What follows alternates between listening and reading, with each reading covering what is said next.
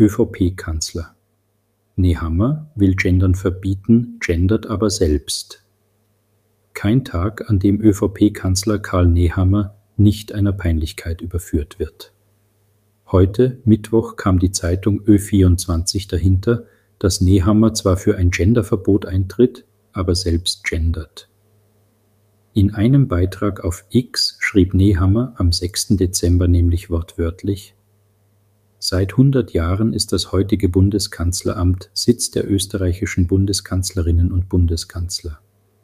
Ich habe mich besonders gefreut, dass mehrere ehemaligen RegierungschefInnen dieses Jubiläum heute mitgefeiert haben.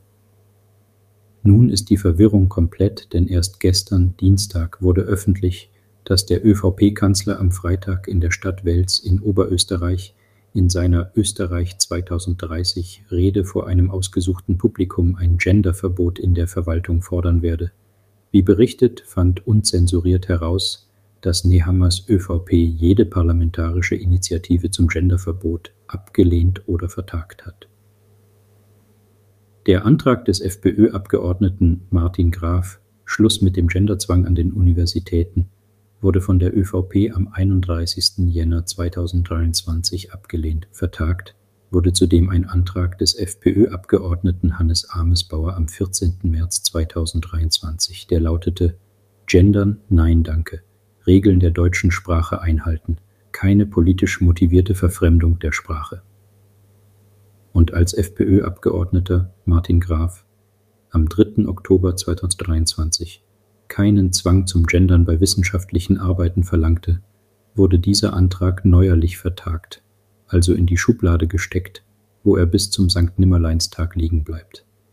FPÖ-Bildungssprecher Hermann Brückel fordert indessen ein generelles Genderverbot an unseren Schulen. In einer Aussendung meinte er, wenn das Zentralorgan der ÖVP, die Tageszeitung Kurier, schon heute davon schreibt, dass ÖVP-Bundeskanzler Nehammer bei seiner Rede am kommenden Freitag ein Genderverbot im öffentlichen Dienst fordert, dann bleibt er wieder einmal auf halbem Weg stehen. Tatsächlich wäre nämlich ein Verbot von Asterisk, Binnenmajuskel, Doppelpunkt und den sonstigen orthografischen Unsinnigkeiten in den Schulen das eigentliche Gebot der Stunde. Aktuelle Nachrichten zum Lesen finden Sie auf unzensuriert.at oder unzensuriert.de.